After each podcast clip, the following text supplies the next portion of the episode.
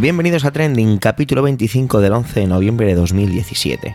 Muy buenas, esto es Trending, un podcast de Milcar FM en el que te contamos algunas de las noticias más relevantes y o que nos han llamado la atención de la semana, así como su impacto en Twitter. Mi nombre es Javier Soler y soy el presentador de este podcast semanal. Pero tranquilos, porque aparte de mi voz aquí vas a escuchar otras. Adelante. Si todo sale como tiene que salir, esto saldrá publicado el sábado. Normalmente es así, pero a veces nos hemos tenido que ir al domingo. Si es así, mientras disfrutas de las diferentes intervenciones de este trending, vete a AliExpress y disfruta gastando y destrozando tu tarjeta de crédito. ¿Por qué? Porque es el Singles Day, 11 del 11. ¿Y qué es esto? Pues mira, no os lo voy a explicar. ¿Por qué? Porque prefiero que lo haga Marmilian. Marmilian es uno de los componentes de nuestra red de Milcar FM y sabéis que tiene el podcast Cuatro Ventanas sobre Microsoft y un paseo por Shanghai. Y es que en el capítulo número 43 lo explica perfectamente. De hecho, yo os animo a que os suscribáis este, a este podcast ya que os vais a teletransportar a Shanghai. Así que ahí os lo dejo, ¿vale? En el momento de, de Twitter de la semana os dejamos el enlace. Mientras preparáis esas tarjetas de crédito, os dejo con José Antonio, que esta semana nos habla sobre, pues, ciertos papelitos. Así que, adelante José Antonio.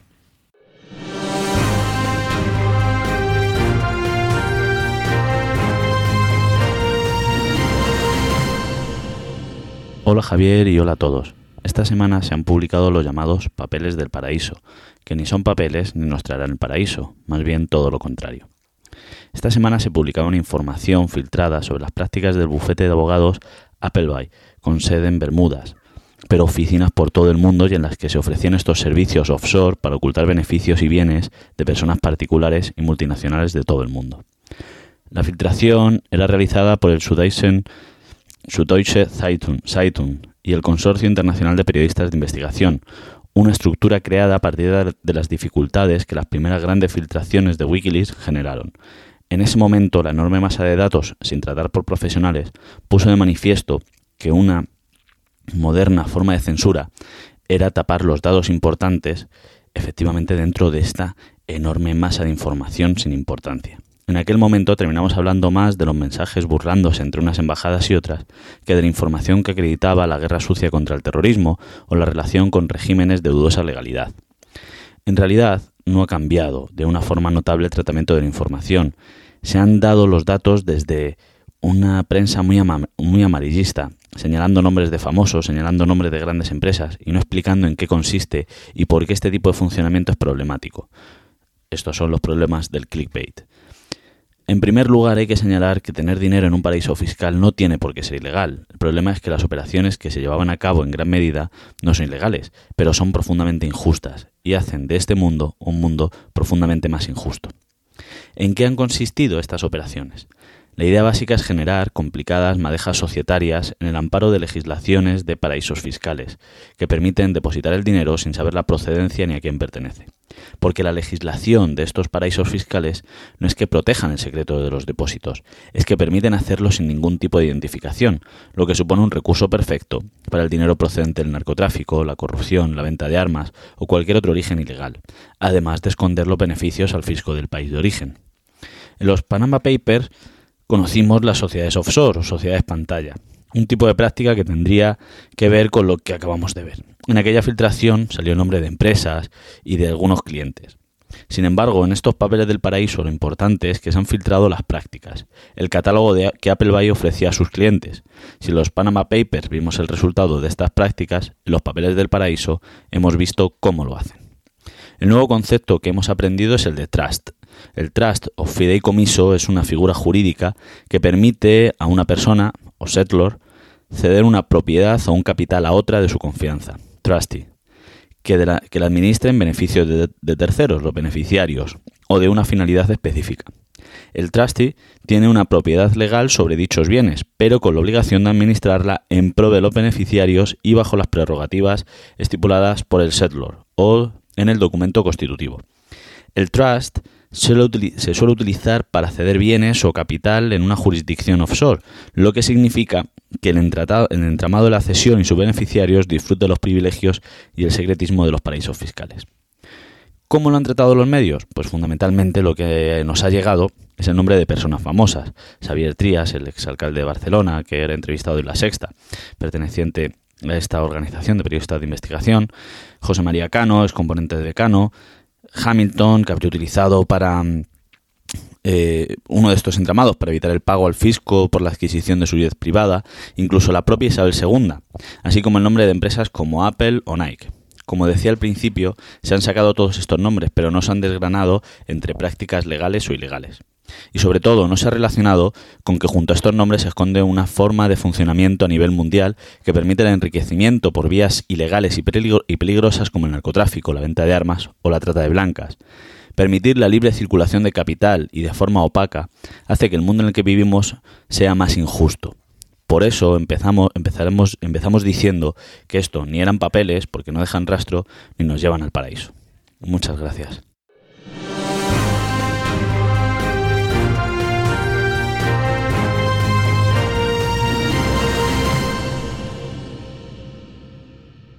Trending surgió de Twitter. Eso seguro que ya lo sabíais. Y si no lo sabíais, pues seguro que lo, más o menos lo dedujisteis. Y si ninguna de las anteriores es correcta, pues ya lo digo yo.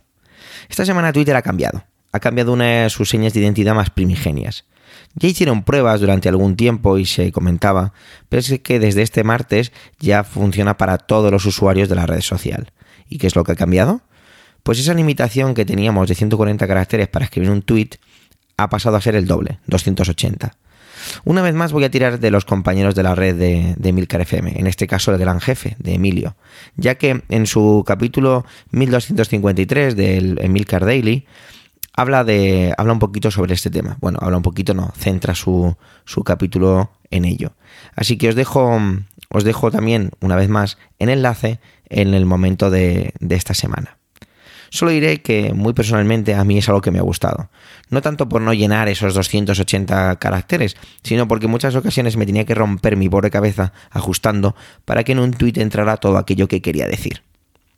Vamos a ir dando paso ya a Katie, que nos vuelve a hablar sobre las armas en Estados Unidos, un tema que parece que nunca se acaba y siempre sorprende, según vas aprendiendo más sobre ello. Así que, adelante Katie.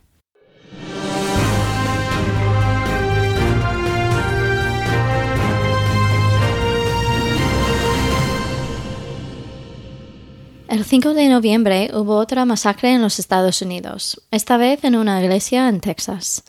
Y como la última vez y las anteriores, vemos los problemas con la legislación de control de armas en los Estados Unidos.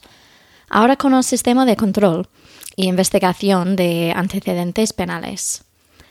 Sin hablar mucho del asesino, fue un miembro de la Fuerza Aérea y hace cinco años fue condenado por el Tribunal Militar por por asalto contra su mujer y su niño de un año, casi matando a los dos. Y debido a la falta de información en el base de datos, este hombre fue capaz de comprar el arma utilizada en este asesinato de 26 personas. ¿Cómo es posible? Primero, fue condenado y la Fuerza Aérea no incluyeron esos cargos mm, al base nacional de datos. Pero inicialmente fue detenido por el crimen y mandado a una institución para enfermos mentales para recibir tratamiento específico. Se escapó. Fue capturado por la policía local, que dejó constancia en un informe que era un peligro para sí mismo y para los demás. Y anteriormente, la Fuerza Aérea le había descubierto con armas escondidas en el base, y que más de una vez lanzaba amenazas de muerte contra sus superiores. Cualquiera pieza de esta historia podría haber evitado que compraba más armas, pero no fueron compartidos. Siempre decimos que hay que cambiar, hay que ser más, más eficiente con, con legislación sensata, por lo menos asegurar que funcionen los leyes que hay. Pero más de un mes después de Las Vegas y la realización que hay accesorios súper peligrosos y innecesarios, Nada ha pasado para impedir la venta de dichos accesorios y la conversación casi ha desaparecido. Como comenté en una intervención anterior, un porcentaje de estadounidenses tiene una opinión absolutista sobre la segunda enmienda de la Constitución, la enmienda que garantiza el derecho de poseer armas y literalmente dice que, siendo necesaria para la seguridad de un Estado libre, con una milicia bien organizada, no se deberá coartar el derecho del pueblo a poseer y portar armas. Y es muy complicado decidir qué significan esas palabras hoy en día. Cuando fue escrito, los armas, como el mosquete, tenían capacidad de solo un disparo. ¿Hace falta armas con capacidades semiautomáticas? ¿Quién sabe? Mm, supongo que el, objetivo de esta enmienda es para resistir la tiranía del gobierno. Y para lograr eso actualmente hace falta armas adecuadas. Pero la evolución de las armas exige la evolución de su control. Y por lo menos, bueno, estamos casi todos de acuerdo que hay gente que no deberían poseer armas.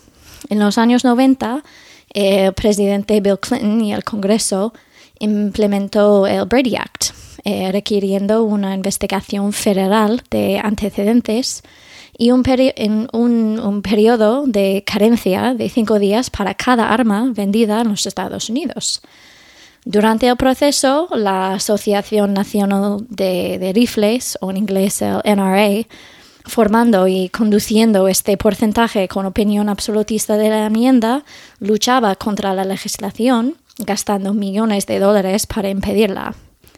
Em, argumentó que era una violación de nuestros derechos y como resultado ganó una concesión muy significativa para eliminar ese periodo de carencia, poniendo en marcha la creación de un sistema de investigación de, antecedentes en el momento con el fin de sustituir el, el periodo de carencia con el sistema NICS que tenemos hoy.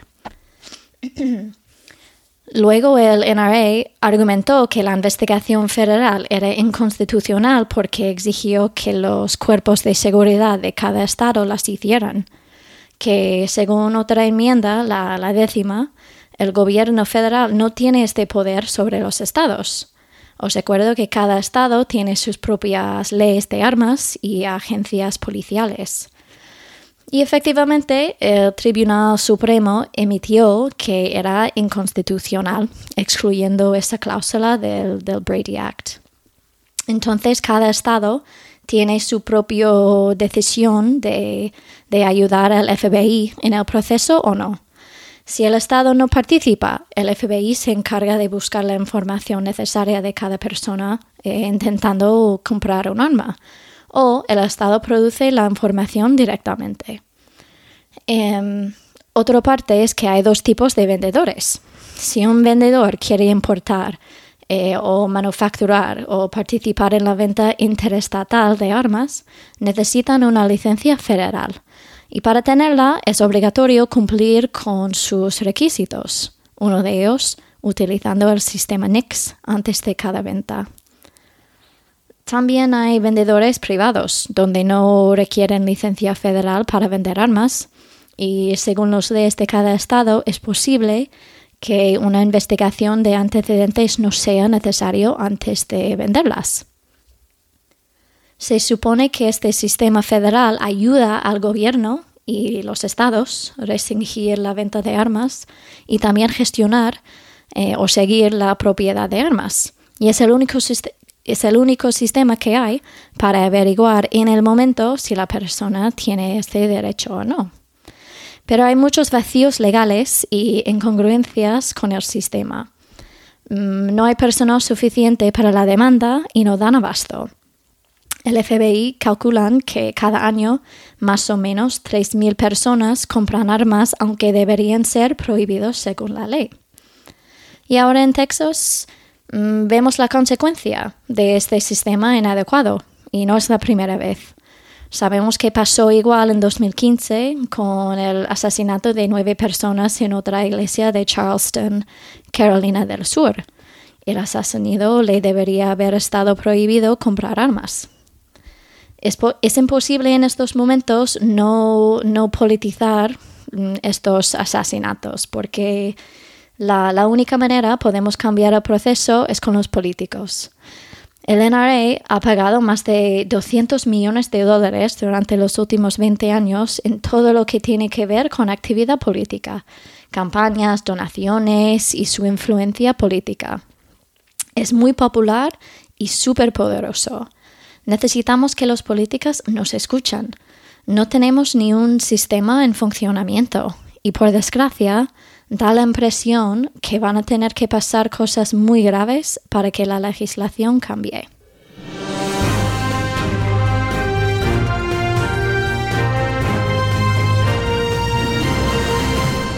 Casi, bueno, más bien sin el casi, con el guion terminado de esta semana me topé con la noticia del fallecimiento de Chiquito de la Calzada. Así que, si eres seguidor, fiel seguidor sobre todo, de Trending, lo habrás adivinado, y si no, os lo contamos ahora. Pedí a Antonio Rentero del podcast Preestreno, también lógicamente de aquí en Milcar FM, que nos hablará sobre ello. La verdad es que atropellé un poco a Antonio para que hiciera su intervención para nosotros. Así que si normalmente expreso mi agradecimiento, esta vez lo hago el doble. Así que gracias, gracias, gracias. Muchas gracias, Antonio. Y adelante, Antonio.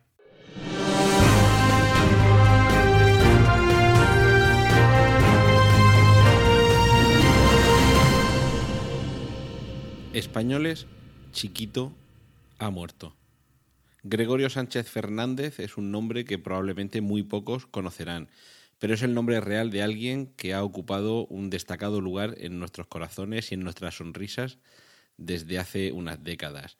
Chiquito de la Calzada apareció en el año 1994 en el programa televisivo Genio y Figura y realmente ese título hace honor a lo que ha supuesto para nosotros esta renovación en el mundo del humor procedente de este malagueño que durante décadas se ganó la vida como palmero y cantante de flamenco, como cantaor, animando fiestas, eh, pero fue la televisión la que le dio una segunda vida, una segunda carrera profesional, que además no solo le permitió alcanzar eh, el éxito y el reconocimiento, sino el cariño entre millones de españoles, pero quizá algo todavía más importante.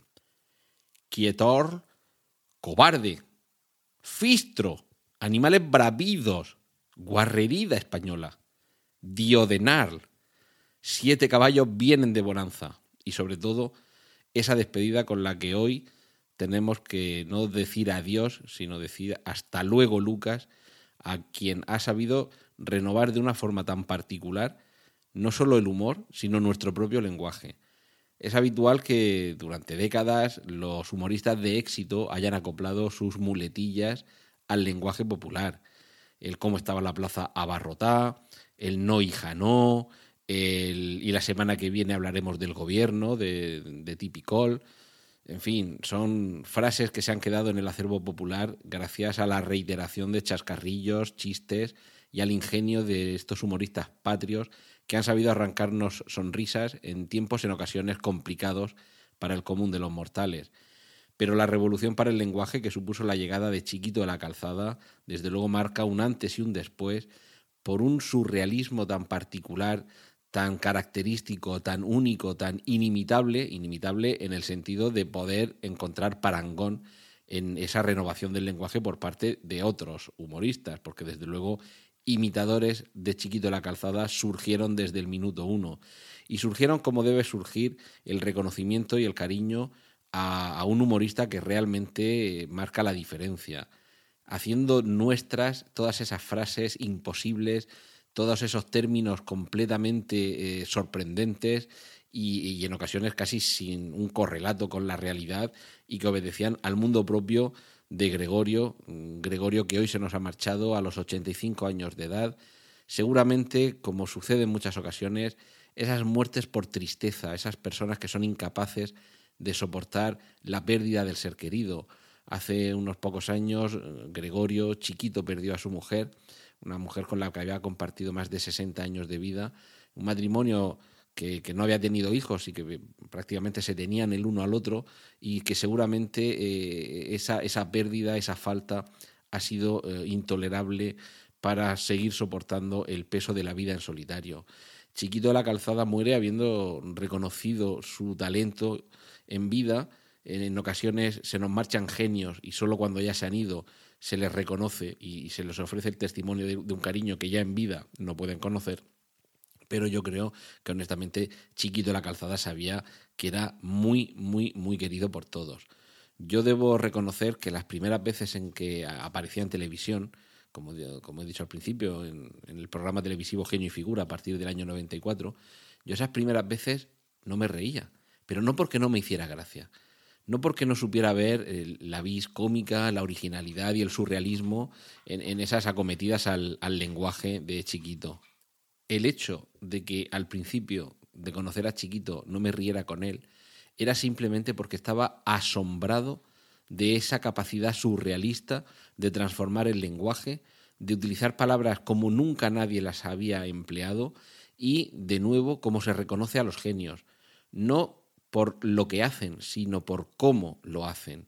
ese retorcimiento del español, e, esas palabras que hasta ese momento ninguno habíamos oído, esa capacidad de inventiva de términos y de situaciones iba mucho más allá de la gracia intrínseca del chiste que nos contaba, que en ocasiones eran chistes muy malos, muy viejos, y que solo cuando de verdad eran chistes ingeniosos se alcanzaba una cima única la cima realmente del genio, la cima del que hace las cosas como nunca nadie las ha hecho antes. Todo eso y mucho más es el legado que nos queda de Gregorio Sánchez Fernández, nacido en el año 32 en el barrio de la Trinidad de Málaga, el barrio de la Calzada de la Trinidad, de ahí el sobrenombre de Chiquito de la Calzada, y que probablemente haya sido uno de los mayores renovadores no solo del humor, sino del lenguaje en, en estos finales del siglo XX y principios del siglo XXI que a nuestra generación, la generación a partir de los años 60 y 70 y 80, que hemos estado vivos, conscientes y relativamente maduros y adultos cuando la eclosión de Chiquito alcanzó su cenit, hemos sido testigos en directo, como digo, de una auténtica revolución tanto del humor como del lenguaje. Esos términos que ya permanecerán con nosotros no solo años ni décadas, sino espero que siglos, y que en algún momento, en el futuro, alguien mirará hacia atrás y nos envidiará, nos envidiará por haber convivido y por haber compartido en directo este momento en el que España conoció a Chiquito de la Calzada y Chiquito de la Calzada se ganó el cariño y la simpatía de todos nosotros. Así que Chiquito de la Calzada eh, ha muerto hoy, pero solo para convertirse en leyenda. Así que desde aquí, desde Emilcar FM, Antonio Rentero, este humilde tuitero, bloguero y ahora podcastero que os habla, solo puedo decir, ¡Hasta luego, Lucas!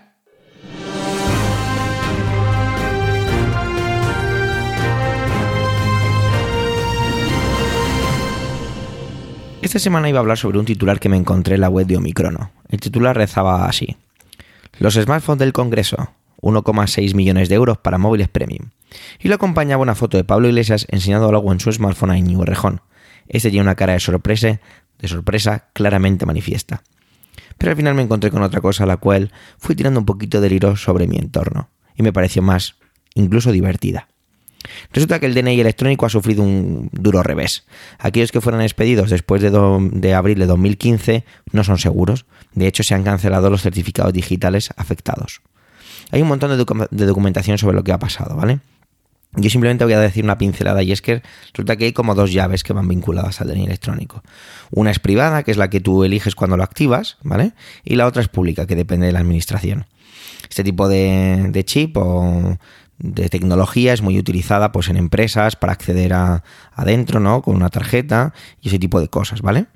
En Eslovenia también han detectado el mismo problema porque depende, parece ser, de las mismas empresas y al igual que España han pedido que aquellos afectados pues, se acerquen a los, organismos encargados, en el caso de España las comisarías, para así parchear el chip. Lo que pasa es que aquí no ha quedado muy claro cómo lo van a hacer. Por eso yo creo que directamente, pues bueno, creo no, lo han hecho así, han cancelado esos certificados digitales. ¿Qué podían hacer aprovechándose de esta vulnerabilidad? Porque lo que hacían era, o lo que hacen es, acceder a través de esa llave privada, eran capaces de romperla aprovechándose esa llave pública. Eh, ya, os digo, si a nada que os dejo en, los, en el momento de Twitter, vais a ver que hay mucha documentación y si os interesa mucho el tema propiamente, la parte propiamente explicativa, ahí lo tenéis, ¿vale? Pues podían acceder a tu vida laboral, eh, pues todo lo que tiene que ver con, con, los accesos que se permitían, saber si tienes prestaciones por discapacidad y ese tipo de cosas, ¿vale? Pero lo mejor de todo es que en España no ha tenido un gran impacto. ¿Y por qué? Si es algo más o menos. Yo cuando lo leí me parecía algo más o menos grave. Pues porque por lo visto, aquí estadísticamente el DNI no se utiliza prácticamente para nada. Perdón, el DNI electrónico. Me encanta, me encanta, me parecía muy divertido.